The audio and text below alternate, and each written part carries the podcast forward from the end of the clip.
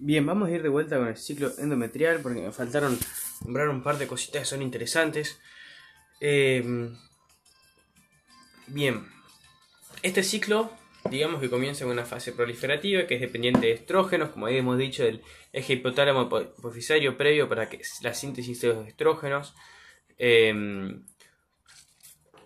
bien, el eje hipotálamo hipofisario secreta FSH y demás que llega al los órganos del aparato reproductor con sintetizar estrógenos.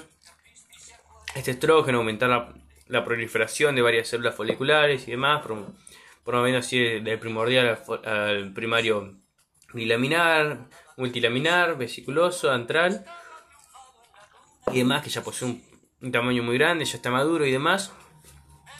Eh, todo esto también se reproduce en el endometrio, que va a pasar de una capa basal en la que van a proliferar mucho estas células, aumentando su tamaño y pasando una, capa y generando la capa funcional. Esto se va a repetir, eh, va a haber una repitalización superficial.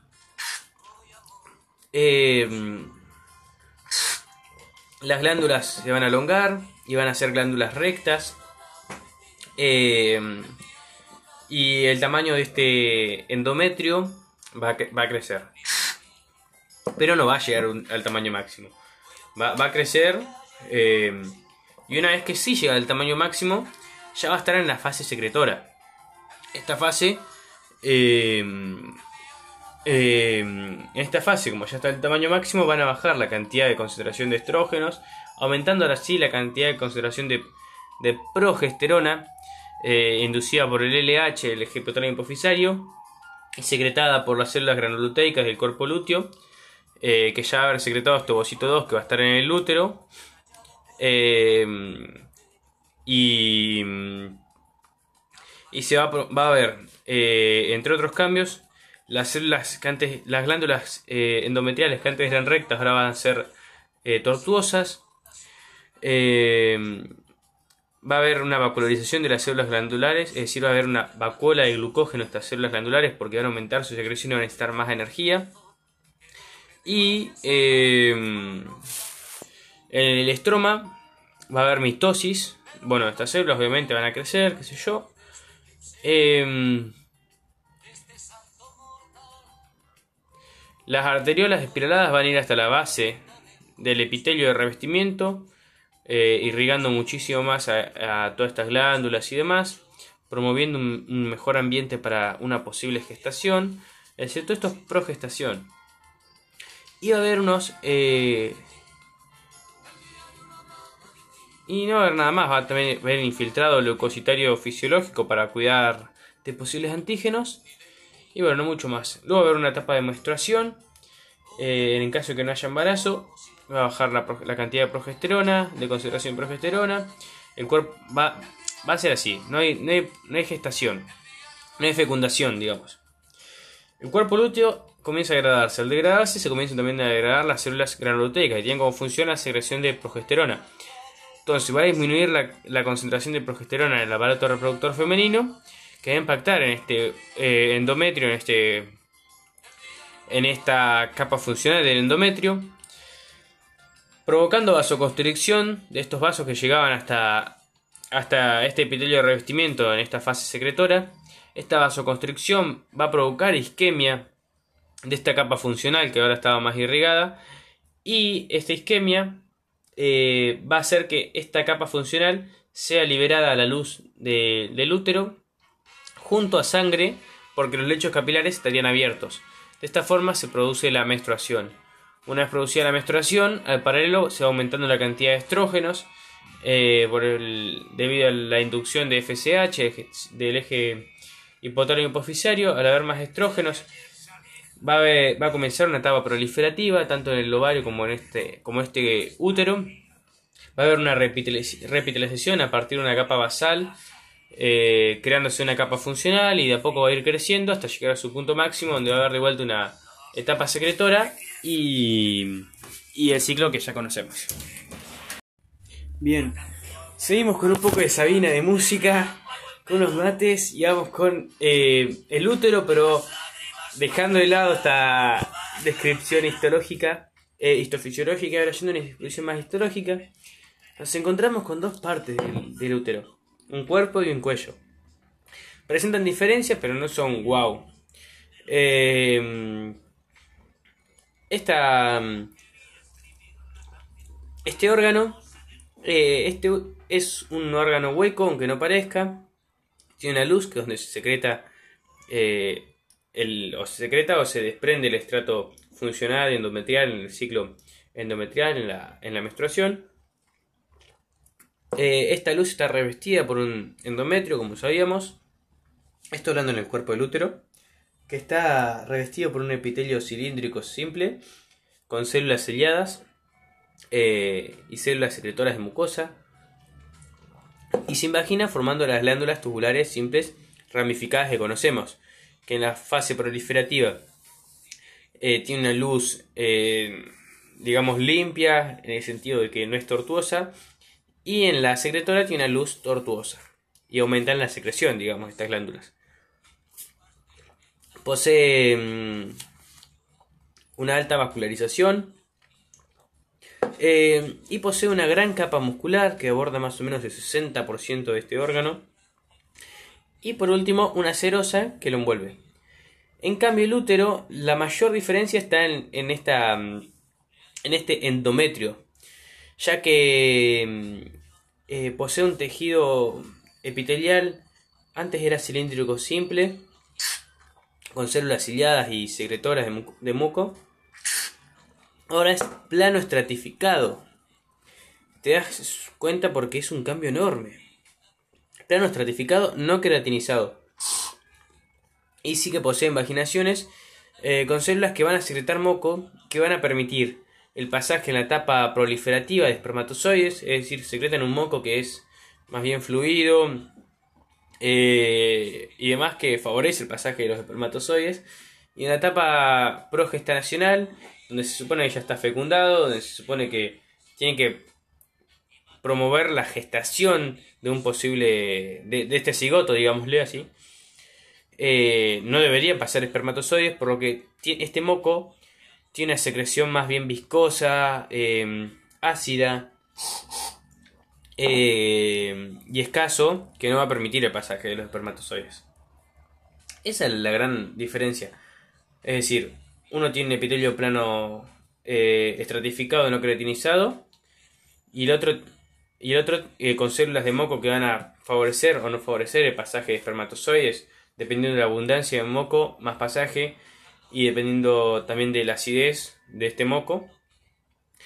Y también eh, difieren en,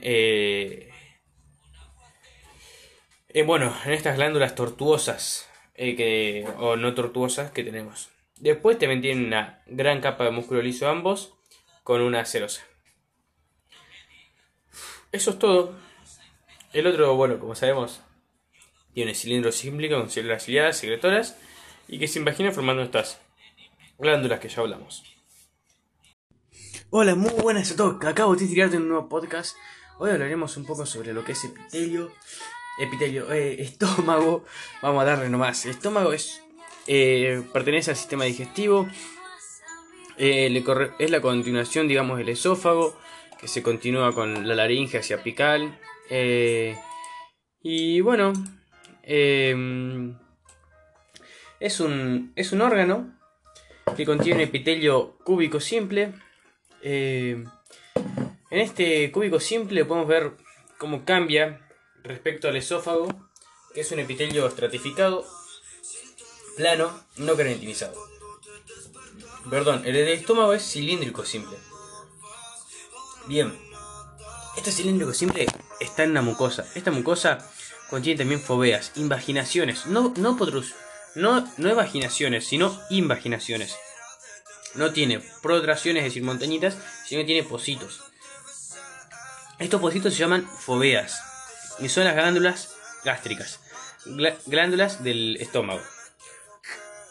Estas glándulas cambian según la porción del estómago. Tenemos tres. El cuerpo. Ahí están las corpofúndicas. Em, el cardias. Las glándulas cárdicas. Fundus cándricos. Em, y las pilóricas. Bien. En las eh, corpofúndicas nos encontramos con varias células. En el cuello nos encontramos con las mucosas. Del cuello que van a eh, secretar hidratos de carbono. Nos vamos a encontrar con en el fondo, luego, de estas glándulas con las células parietales y principales. Las parietales van a ser acidófilas y las principales van a ser basófilas. ¿Por qué basófilas? Porque van a secretar una proteína. Secretar una proteína va a tener que desarrollar más el RER. El RER es el retículo endoplasmático rugoso, que eh, se encarga de mm, sintetizar y darle plegamiento final a las proteínas de eh, secreción. Por eso tiene mayor RER. Al tener mayor RER también eh, más Golgi porque son de secreción. Por eso tiene de basófila esta, esta, esta célula. Y la célula parietal es más bien acidófila. Y su función es disminuir el pH. Es decir, eh, sí, crear un pH más ácido. De esta forma eh, van a poder en el, estómago degradar lo que es el bolo alimenticio. Eh, en el istmo, que es la parte más apical del fundus, están las células madre. Este, estas glándulas corpofúndicas, llamadas fundus, tienen, em, son eh, glándulas tubulares rectas, importantes, rectas. ¿Por qué? Porque en el cardias vamos a encontrar tubulares ramificadas y en el píloro vamos a encontrar tubulares ramificadas, muy ramificadas. Y ese va a ser el diagnóstico diferencial de estos tres lugares. Después vamos a tener que identificar qué células tenemos, que son las que nombramos, eh, y no mucho más. Luego, en el estómago nos encontramos con eh, en esta misma mucosa un tejido conectivo laxo y también, em, bueno, puede haber GALT, que es tejido linfático asociado a mucosas, por eso está en esta mucosa, y puede haber, eh, y hay, mejor dicho, una, una capa muscular que se encuentra en la mucosa, importantísimo, la mucosa. Raro, pero hay músculo ahí. Luego tenemos una submucosa, que es un tejido conectivo colágeno laxo, eh, denso no modelado, perdón, donde, nos encontramos vasos eh, sanguíneos y nervios y el plexo mentérico de Meissner. Plexo submucoso de Meissner. No encontramos glándulas acá. En estómago, por lo menos, no hay glándulas en la submucosa. Nos encontramos con una capa muscular externa, es decir, interna de la mucosa. Esta es externa, que tiene una longitudinal interna y una, eh, perdón, una circular interna y longitudinal externa. Y también posee una oblicua que es poco visible, pero bueno, se nombra en la teoría. Por último, la última capa que rodea al estómago de la parte más periférica a la luz es la serosa, que es una venticia con un mesotelio. ¿Todo listo, señores?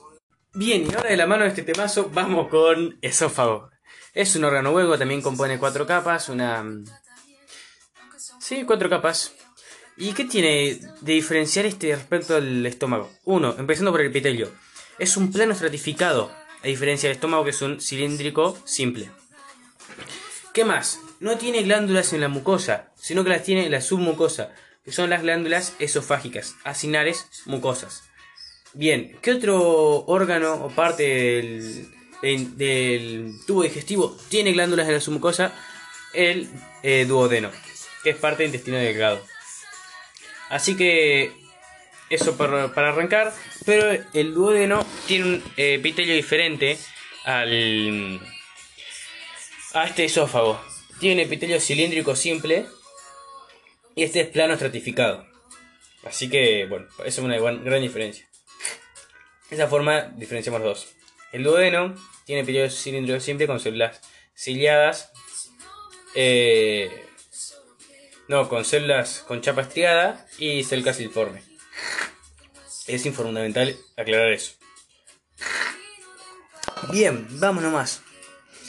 ¿Qué tenemos entonces en el esófago? Tenemos ese epitelio plano estratificado, no queratinizado. Tenemos eh, una lámina propia con tejido conectivo colágeno laxo, malt, es decir, tejido linfático asociado a mucosas. Y el conducto, conducto excretor de las glándulas que se encuentran en sus mucosas son las mucosas. Van a secretar hidratos de carbono. ¿Para qué? para formar un moco. Em, va a tener también un músculo en la mucosa y bueno, vamos con la submucosa. ¿Qué, contiene? Lo que ya hemos mencionado en el estómago, es decir, un tejido conectivo denso no modelado, vasos sanguíneos y nervios, em, el plexo submucoso de Meissner y las glándulas que hemos dicho, que son mucosas. Bien, luego nos encontramos con una capa muscular, que es la capa muscular externa, porque la interna la tenemos en la mucosa, como hemos dicho antes, y esta vamos a hacer una memotecnia. Vamos a tener tres eh, capas de músculos, es decir, diferente, dependiendo de dónde, en qué parte del esófago está, vamos a tener tres distintos. En el tercio superior nos vamos a encontrar con músculo, músculo esquelético. El tercio medio nos va a encontrar con una capa circular interna y capa longitudinal externa, igual que siempre. Y en el inferior nos va a encontrar con tejido muscular liso. Por último nos encontramos con una adventicia, es decir, epitelio plano simple eh, con una serosa, que es, eh, una, es la adventicia con eh, un epitelio plano simple.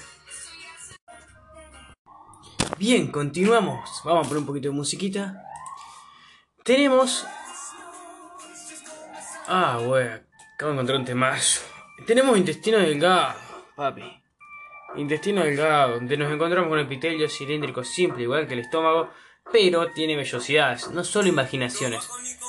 Tiene también montañitas, tiene fondos y montañitas. Los fondos van a ser criptas del Libercal y las montañitas van a ser vellosidades. El epitelio que lo reviste es un cilíndrico simple, con chapa estriada y células calciformes. Eso por la mucosa, también nos encontramos con músculo liso que va a rodear las criptas del Liverpool y va a subir con ellas todo, lo va a acompañar. Es decir, se encuentra no en una capa profunda, sino que puede eh, ir hacia las capas más apicales, este músculo liso. Está perdido entre las vellosidades, digamos. Tiene una lámina propia, también perdido entre las vellosidades. Perdido no, sino que se mezcla entre las vellosidades. En el fondo y en la imaginación. Tenemos una submucosa que tiene características que tiene las glándulas de Brunner. Tiene, es junto al esófago los únicos que tienen eh, glándulas en la submucosa. Eh, ahí hacemos diagnóstico diferencial de duodeno en intestino delgado. Porque intestino delgado todos tienen epitelio cilíndrico ciliado. Eh, el yeyuno también tiene potraciones y vaginaciones, invaginaciones, pero no tiene glándulas de Brunner en la submucosa. Entonces ahí tenemos diagnóstico diferencial. Luego es bastante parecido a todos. Tienen un plexo, eh, plexo submucoso de Meissner, vasos eh, sanguíneos, tejido conectivo en seno modelado. Después tiene la muscular externa que tiene circular interna, un plexo en el medio y longitudinal externa y una serosa. El Yoyono Ilion tiene vellosidades y cripta de Liverpool, igual que el otro. Tiene también enterocitos con chapa estriada, es decir, las células epiteliales cilíndricas simples. Eh, de revestimiento, que ahora se van a llamar enterocitos con chapa estriada y células calciformes. Va a tener su lámina propia con también galte asociado, eh, solo nódulos. Y va a tener la muscular de la mucosa.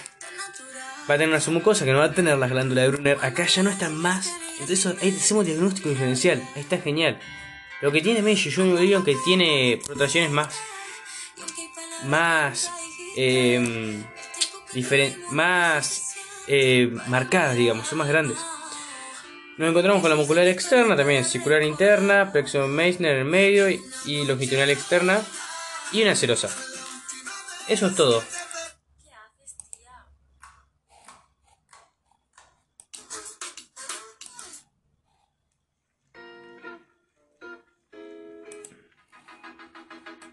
Bueno, eso es todo por intestino delgado. Vamos con colon, vamos con colon. Tiene, cambia ahora el epitelio. Ah, no. es también un epitelio cilíndrico simple con células calciformes. Acá aumenta la cantidad de células calciformes. La diferencia es que no tiene vellosidades, es decir, no tiene montañitas. Tiene solamente evaginaciones. Em, se diferencia del estómago porque tiene células calciformes, justamente. Bombona. Tiene la lámina propia y tejido muscular interno. En la submucosa presenta tejido conectivo en modelado, vasos, eh, plexo y demás. No presenta glándulas de Brunner como el intestino delgado. Y mm, posee una, una cerosa. Sencillito. Hola, muy buenas a todos. En el podcast anterior hicimos eh, ovario, ahora vamos con útero. Más bien con el ciclo eh, se llama. Eh, Este vamos a ubicarnos más o menos en tiempo y espacio. Ocurre al paralelo el ciclo ovárico, eh, pero alrededor de no de los folículos, sino de mm, eh, el estrato funcional que nos encontramos en, en el endometrio, es decir, en la capa más cercana a la luz, que se encuentra entre la luz y la capa muscular del útero. Para dar un repaso general, el útero tiene la luz, el endometrio, el miometrio y el perimetrio. Nosotros ahora estamos en el endometrio. El endometrio tiene una capa basal que no es funcional y después las capas que están eh, apical a estas eh, son funcionales. Los cambios van a ocurrir en torno a estas capas. Siendo por ejemplo que arrancamos el ciclo a partir de... Mm, bueno, de... No, de la cap a partir de una fase proliferativa, donde en el ovario las células eh, foliculares empezaban a reproducirse, se convertían en células granulosas, estas aumentaban su, su cantidad de capas, pasaban folículo, eh, no sé, primordial a, a, primario unilaminar, a multilaminar, a vesiculoso. Eh, luego un folículo antral que tiene ya dos capas en la teca y no solamente son capas, un, una monocapa, sino dos, dos monocapas, sino que son capas que poseen en su interior entre 6 a 10 capas, o sea, muy grande, con una corona radiada.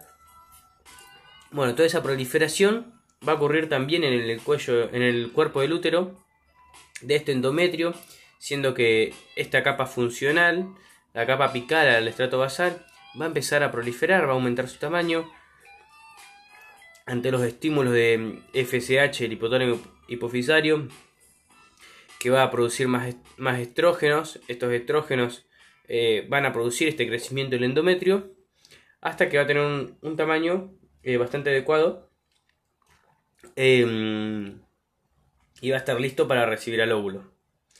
Ponerle que se reciba el óvulo, pero bueno, estaba esperando la fecundación y demás. Pasamos una capa, a una etapa secretora,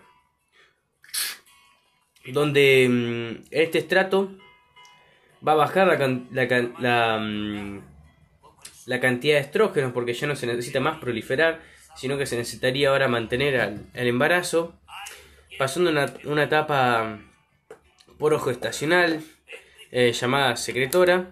¿Y por qué secretora? Porque esta progestacional, como sabemos, va a recibir inducciones de LH, el eje hipotálamo hipofisario, que va a promover la síntesis de progesterona, y esta progesterona eh, va a actuar no solo en el ovario, como habíamos dicho antes, em, eh, causando cambios en el, en el, folículo antral, sino también ahora en el, en el útero, en el cuerpo del útero, especialmente en el endometrio, en la capa funcional, haciendo que las glándulas que teníamos en, en este estrato, eh, en este endometrio funcional, que eran glándulas tubulares simples, ramificadas, pero no tortuosas, aumenten su secreción em, de forma que, em, que al aumentar su secreción van a aumentar también su conformación estructural, haciéndose más bien tortuosas, con un aspecto de serrucho. Y de esta forma develamos en qué etapa estamos. Estamos en una etapa secretora o en una etapa proliferativa. En la etapa proliferativa eran glándulas comunes y corrientes, em, glándulas tubulares simples, eh, y hasta ahí. En la etapa proliferativa, vemos, en la etapa secretora, vemos este como si fuera un, a la luz de estas glándulas, como si fuera un serrucho. Y eso nos desvela instantáneamente que es etapa secretora. ¿Por qué? Porque aumenta la secreción ante los estímulos de progesterona. Eh, aumenta la cantidad de glucógeno que poseen, haciendo una luz más, más grande al mismo tiempo más tortuosa. Así que bueno, eso por etapa secretora. Y mm, si recuerdan como detallito, la progesterona de esta etapa eh, progestacional era estimulada por el LH y secretada por las células de, mm, del cuerpo lúteo que ya liberó a su, mm, a su ovocito 2, ya no más ovocito 1 y que cambian las células de la granulosa y, de la teca interna a, em, a células granuloteicas y lute, teca luteínicas. Las granuloteicas eran las que iban a secretar esta progesterona, que después va a afectar en, esta, en el útero, especialmente el endometrio, especialmente las glándulas secretoras endometriales, haciéndoles un aspecto más tortuoso, porque va a aumentar su secreción de estas glándulas. Bien, en caso de que no haya embarazo, eh, se degrada el cuerpo lúteo, como vimos. Estas células que habíamos dicho, las granuloteicas que secretaban progesterona, empiezan a degradarse también hasta que llegan a la cicatriz blanquecina de fibrosa de tejido colágeno, colágeno laxo que hemos nombrado, disminuyendo entonces la cantidad de progesterona, porque disminuyen las células que la secretan, disminuye la cantidad de concentración de progesterona en el, ovario, al mismo tiempo disminuye en el útero. De esta forma, eh, estas glándulas tortuosas van a, van a disminuir su tamaño, volviendo unas glándulas comunes y corrientes. Y también lo que va a pasar es una vasoconstricción en el útero. Esta vasoconstricción va, mm, va a provocar una isquemia porque se disminuye el diámetro del, de los vasos sanguíneos, disminuye el de los vasos sanguíneos, disminuye el volumen que va a pasar de sangre por estos vasos. Al disminuir el volumen va a llegar menos sangre a los tejidos y esta mm, falta de sangre, falta de oxígeno va a producir una isquemia, una muerte de las células de los tejidos, en especial del estrato funcional eh, del endometrio.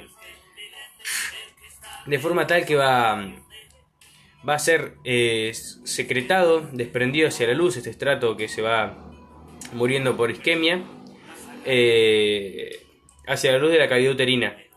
Esto también va acompañado de sangre, debido a que los lechos capilares quedan abiertos eh, y, y es lo que conocemos como menstruación.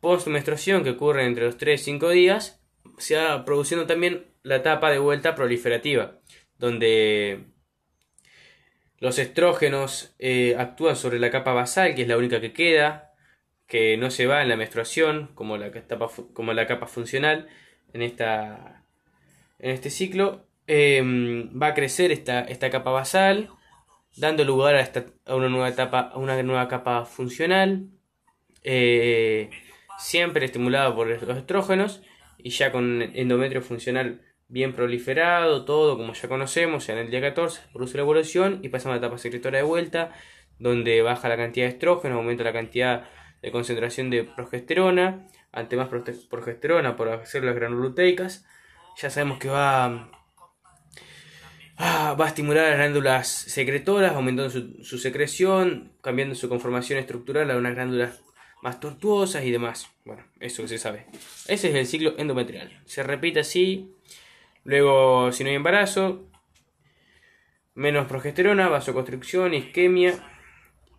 Isquemia produce mm, que se desprenda la capa funcional a la luz del útero. Este útero, re repetitivo, pero ahí me sirve poner.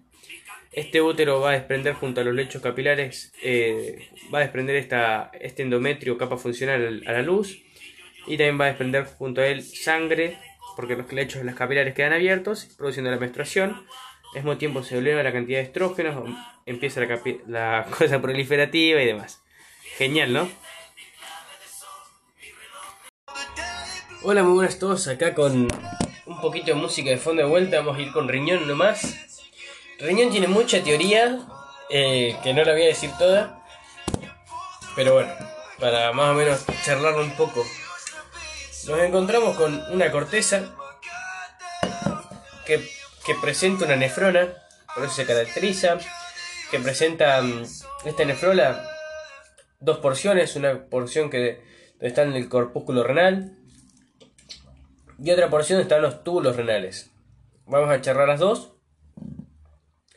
Eh, empezando por el corpúsculo renal, donde nos encontramos con una cápsula de Bowman, que es un epitelio plano dispuesto en dos capas. El primero, ahí se me cambió la canción, che.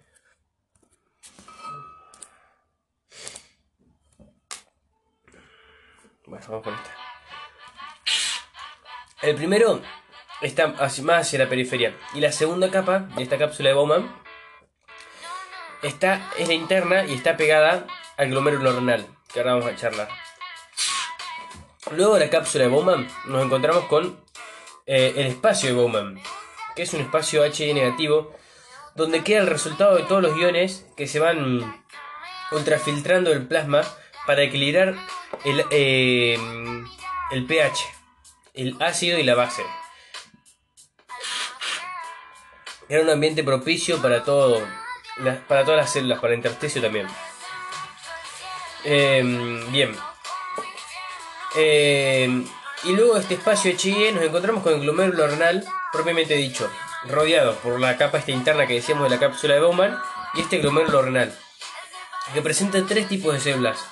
Epitelias, eh, células epiteliales de revestimiento planas simples eh, capilares provenientes de capilares aferentes que se capilarizan en vasos rectos para aumentar la presión y que puedan salir de acá eh, siendo ya filtrados hacia las venas. Eh, ay, shit. Bueno, hacia unas venas.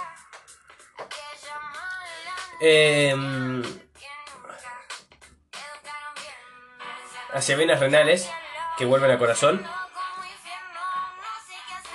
y, em, y contiene unas células mesangiales infraglomerulares. Mesangiales infraglomerulares, que tienen función fagocítica. Entonces, estos componentes lo que van a hacer es iniciar y hacer la gran parte del ultrafiltrado del plasma que llega a este riñón y que este riñón va a devolver un plasma, una sangre con eh, pH mucho más equilibrado y van a salir restos que van a ir a la orina. Continuemos. Em, luego nos encontramos con los túbulos renales dentro de esta nefrona que van a reabsorber este plasma profundizando ese ultrafiltrado y agudizando y, y purificando y... No, purificando no, y agudizando y perfeccionando este ultrafiltrado que se realizó en, la en el corpúsculo renal. Los túbulos renales eh, pueden ser distales o proximales y se diferencian básicamente en que los distales reabsorben menos plasma, por lo tanto tienen menos microvellosidades para porque no necesitan tanta porque no presentan tanta superficie de absorción, por eso, es que reabsorben menos.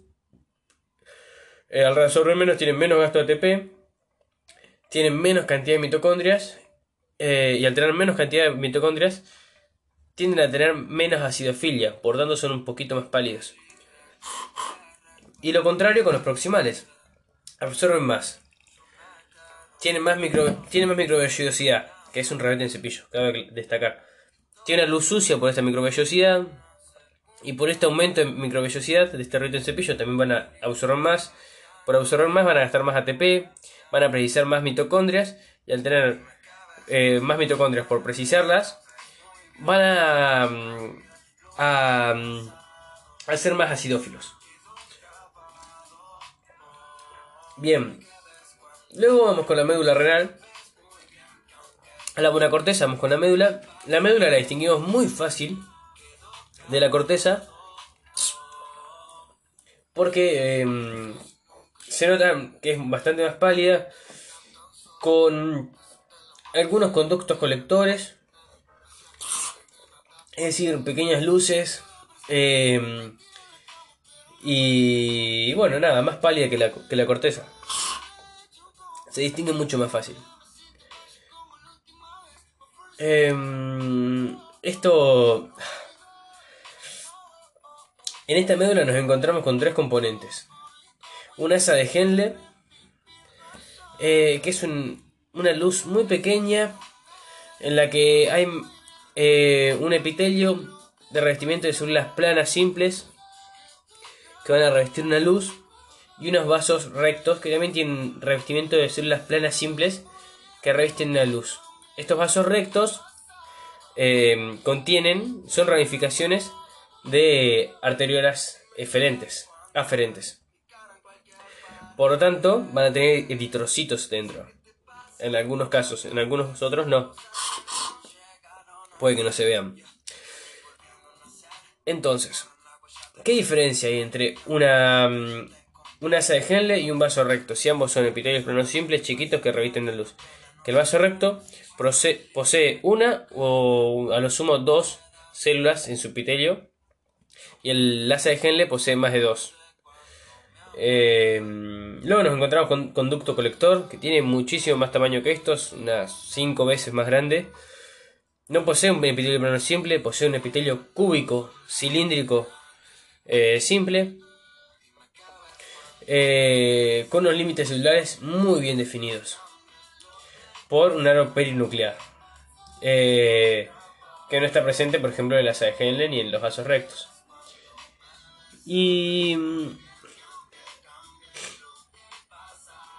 Y no mucho más. Nos encontramos aquí con una, una papila renal que va a poseer un epitelio polimorfo, es decir, células en paraguas, ponele, eh, estratificado. Eh, y no mucho más. Eso es todo. Orina ya, la orina formada pasa por esta papila renal eh, y bueno, eso.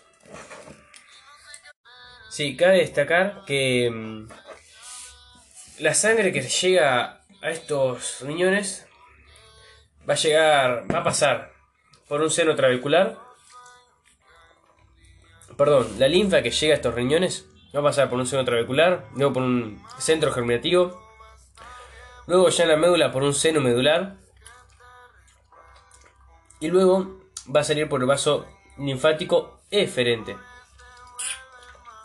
Y el tema de la irrigación sanguínea va a llegar por un vaso eferente, aferente, pasando por un, em, saliendo de HB que no sé qué es,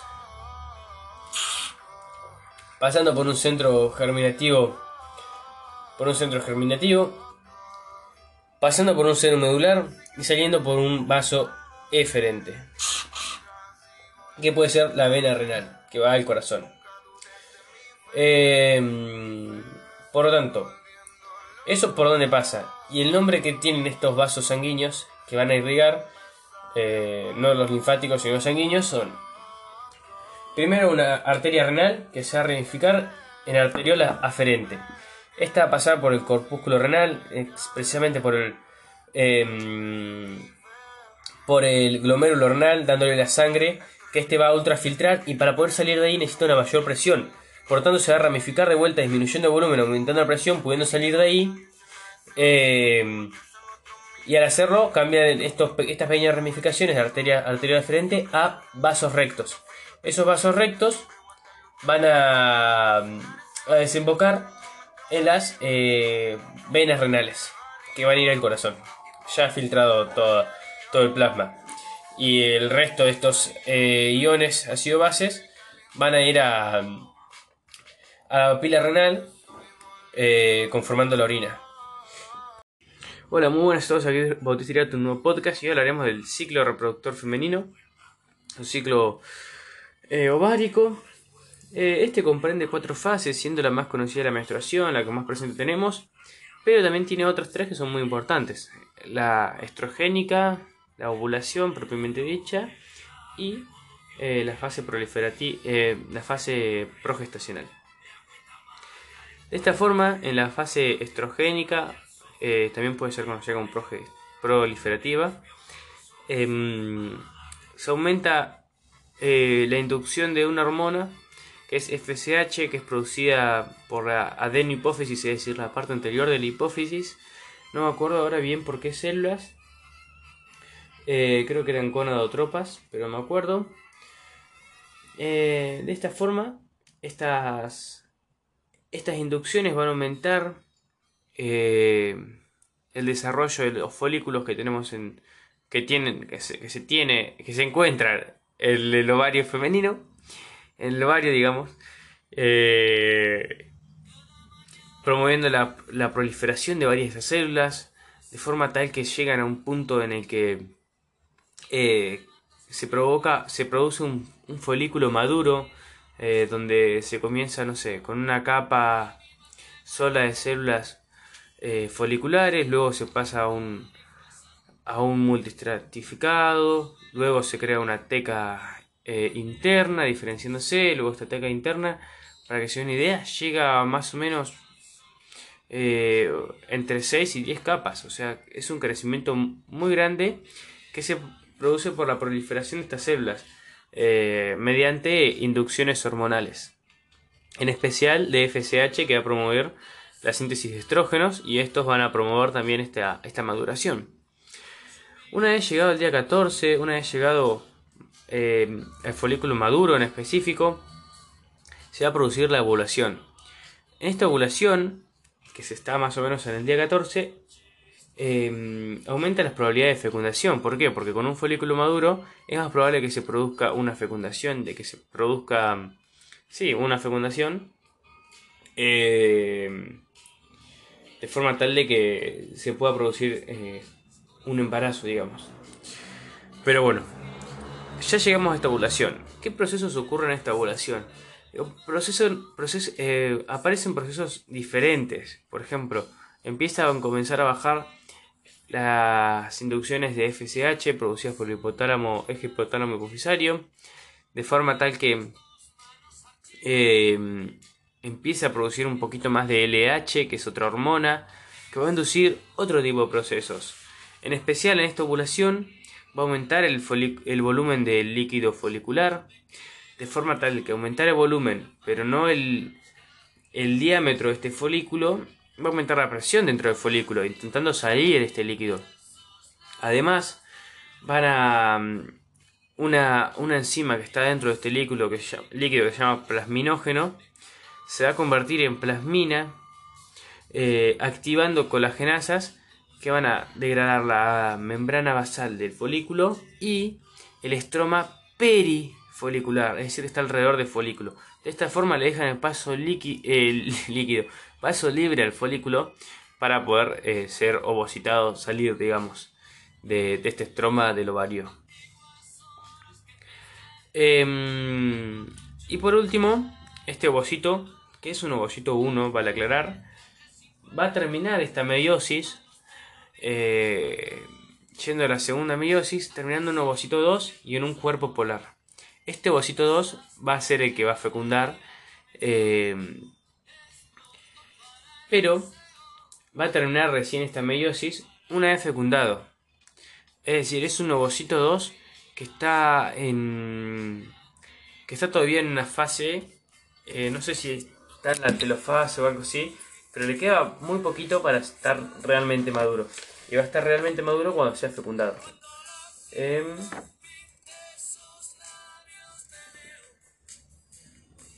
ah, ves, se detiene en la metafase. Pero ya es ovocito 2. Bueno, una vez eh,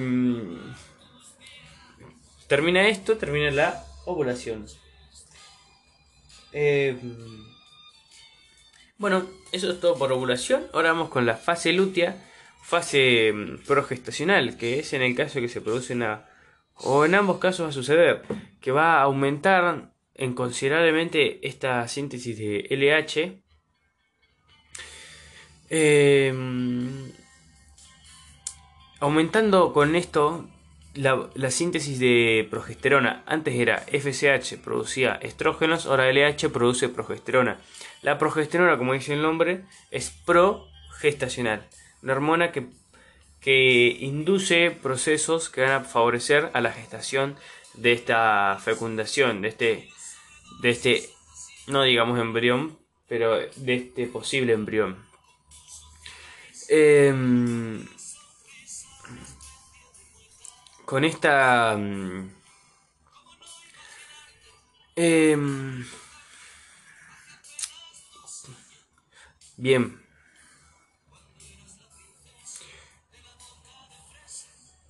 Las...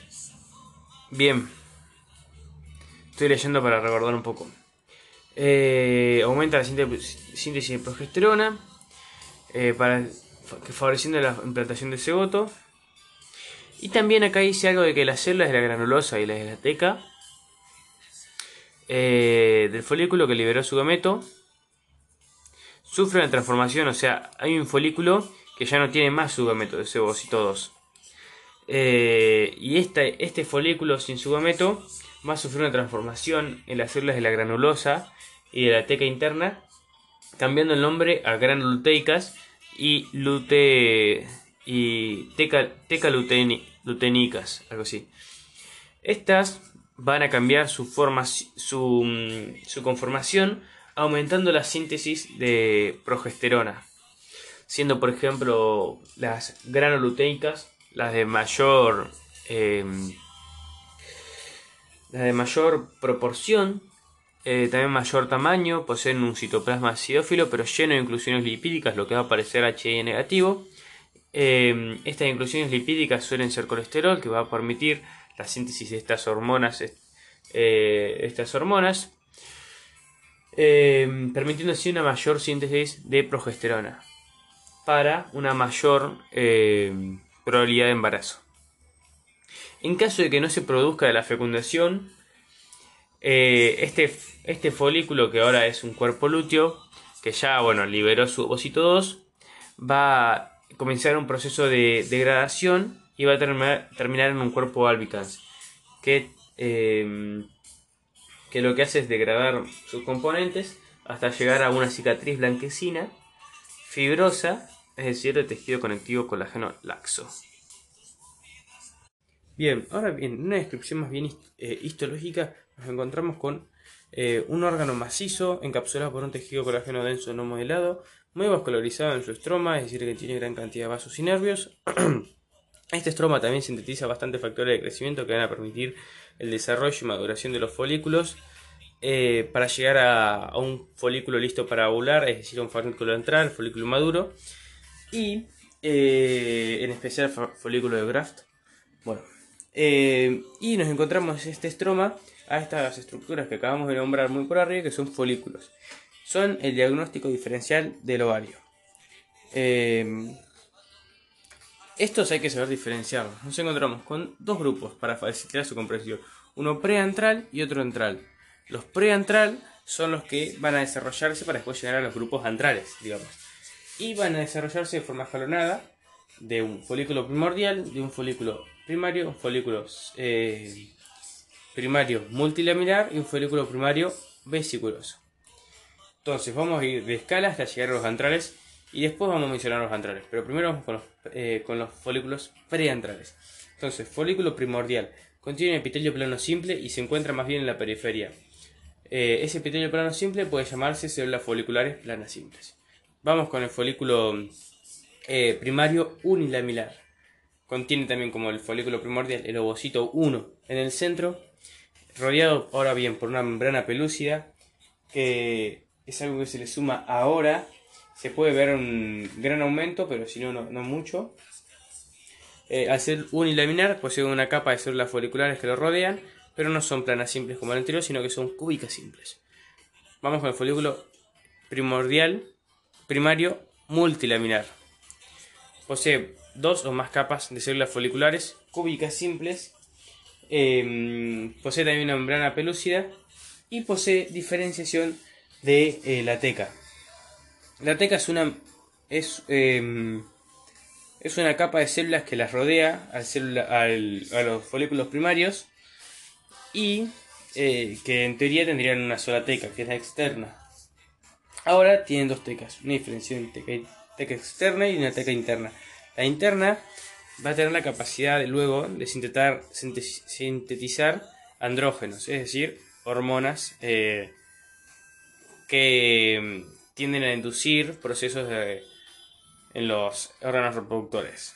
Em, estas, estas células eh, son inducidas por eh, el eje hipotálamo hipofisario.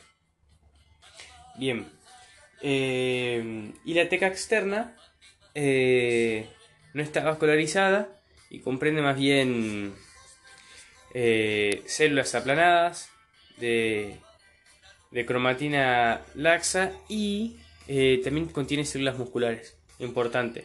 La otra contiene células de cromatina laxa, es la teca interna, cromatina laxa, núcleo evidente, citoplasma acidófilo con inclusiones lipídicas por la síntesis de hormonas, es decir, porque precisan colesterol, que está en, representado en inclusiones lipídicas, y eh, poquito REL en este momento y pocas mitocondrias, porque todavía no van a iniciar esta síntesis de, de, hormonas, van a iniciar en otra fase. Em, bueno, luego nos encontramos con un folículo primario vesicular, que es también multilaminar, tiene membrana pelucia, tiene la teca diferenciada y también tiene vesículas HIE negativas, que van a contener también varias de estas sustancias que, nombramos, así como eh, GAG, protoglicanos eh, y bueno, el colesterol también que nombramos. Em, bien. Continuamos. Nos vamos a encontrar luego con eh, los folículos antrales. Los folículos antrales son de muchísimo mayor tamaño que estos folículos preantrales. Vamos a dar cuenta primero porque mm, el ovocito 1 ya no está rodeado por una capa eh, de células foliculares que ahora cambian el nombre a granulosas porque van a proceder estos granos eh, de, de, colesterol que tiene centro, que tiene su citoplasma, eh, para formar, eh, para seguir formando hormonas, en especial gonotrofinas y, y células anti, antimulerianas. bueno, cuestión, eso fue una fe de ratas, por me he equivocado. Bueno, cuestión, ahora nos vamos a dar cuenta que tiene una corona. Luego sí tienen las células estas eh, que rodean, que tienen, son las células antes las foliculares, ahora son granulosas, multistratificadas, habíamos dicho, y su teca interna y externa, sino ahora tienen antes una capa de células que se llama corona radiata, son también células granulosas, pero que se diferencian de estas eh, porque mm, es como, bueno, si le mostraron la foto lo van a poder entender, pero se van a dar cuenta que tiene una coronita, una capita más. ¿Por qué? Porque eh, está el ovocito 1, el líquido folicular o, antro folicular, eh, que separa la capa de la granulosa que antes hablábamos de eh, la capa esta que rodea al ovocito en particular. Cuestión. este ya está maduro y está casi listo para ovocitar. Em, la teca interna, eh, que es vascular, con, es decir, que tiene bastantes capilares, van a ser, van a tener características endocrinas, eh, de forma tal que estos, este red que tenía poco desarrollado y estas mitocondrias poco desarrolladas van a mm, aumentar su desarrollo, van a crecer eh, la cromatina va a continuar laxa y eh, van a utilizar estos cúmulos de, colesterol para sintetizar eh, hormonas esteroideas.